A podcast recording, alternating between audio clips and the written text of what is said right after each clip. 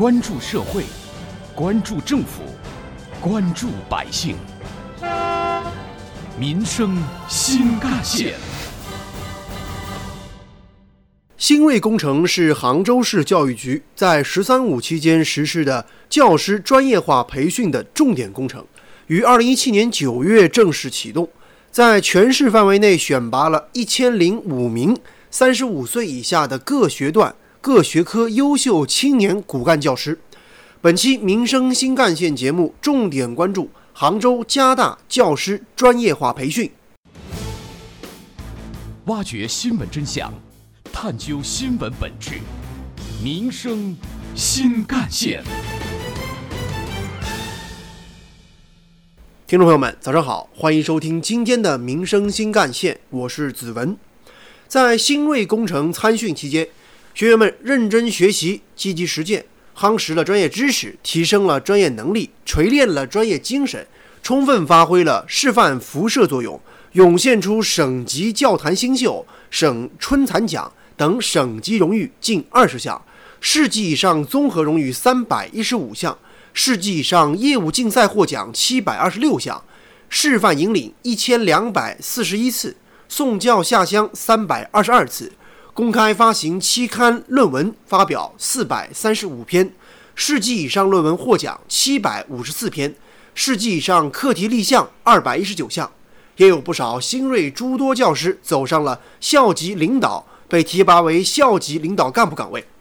这些新锐教师年龄最大的四十岁，最小的三十岁，平均年龄三十六岁。他们是杭州基础教育的中坚力量，肩负着投身改革、示范引领的重任，是杭州未来的学科带头人。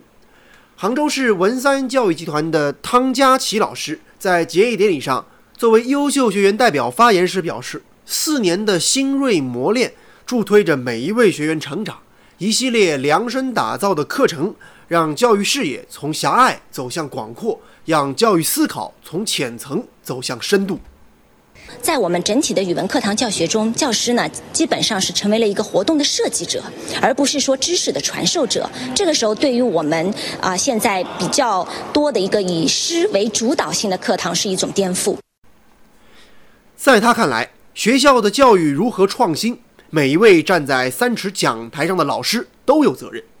以前是教师问，学生答，一问一答式，而现在是学生四人小组进行思维的碰撞。那么这个过程中，课堂的整体的参与度以及学生思维的深入度发生了非常大的变化。接下来，杭州市教育局还将重点培养和打造五百名各学科领域行派名师，一百名教育家型名师。不断完善高层次人才分类目录，教育领域的人才体系，让更多的中小学教师进入高层次人才行列。杭州市中小学教育培训中心副主任叶哲明：入学的时候是三十五周岁及以下，现在结业的时候是接近四十岁，这是一个非常黄金的年龄，啊，就是让我们的杭州基础教育不断的有领军人物出现，带动整体的教师队伍水平的提升。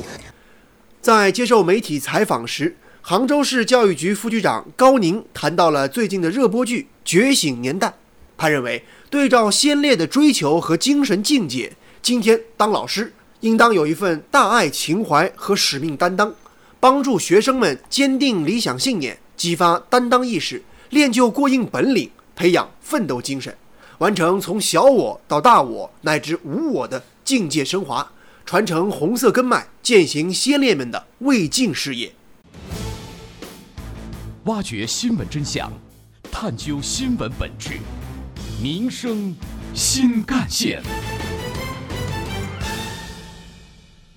记者了解到，未来杭州的教育行政部门也将继续完善教师的荣誉制度。从去年起，将原先的两优一先评比。扩大为一年一度选树四优一突出典型，今年将选树三年一度的首届市级杰出教育工作者，研发荣誉教师码，落实三十年教龄免费乘车政策，为担任中小学班主任满二十年的在职教师颁发荣誉证书，并给予一次性专项绩效奖励，制定了杭州市中小学教师减负清单，健全教师工作部门联动重点事项。审批、报备、教师减负、自查、督查三项机制，努力营造育人良好环境。有关于我们今天关注的内容，不少网友的留言和讨论也很热烈。比如说，网友小飞机说：“我还记得我的小学语文老师就对我很好。我小时候家里条件比较差，他还给我吃的。”而网友无私奉献则说：“其实我觉得，除了业务能力，老师的个人品德也很重要，这会对孩子产生潜移默化的影响。”而网友梅善的身心说呢：“什么时候可以好好的给家长们也上一上课吧，培训一下家长就好了。”有关于我们今天关注的话题，在本台特约评论员、资深记者叶峰老师看来，教师节、护士节、记者节，有人说，只要这个职业有自己的节日，那么就说明这个职业不轻松。当然，各行各业本身都非常值得尊重，也都很重要。但是，一说到老师这个职业，社会往往会多一份关注。为什么呢？因为十年树木，百年树人，老师素质高，业务好，讲品德，我们的孩子才会见贤思齐。我们的祖国才有未来，我们民族的伟大复兴才能有健康向上的接班人。新锐工程的圆满完成，为杭州市的名师和学科带头人的梯队建设，实现教育现代化提供了有力的、源源不断的人才保障。这对于全面深入推进杭州市基础教育改革和发展，也对杭州教育高起点新发展具有重要意义。对于新锐教师们来说，他们怎么样？杭州教育的明天就会怎么样？既然投身教育，就要像陶行知先生所说：“千教万教，教人求真；千学万学，学做真人。”好，感谢您收听今天的《民生新干线》，我是子文，下期节目我们再见。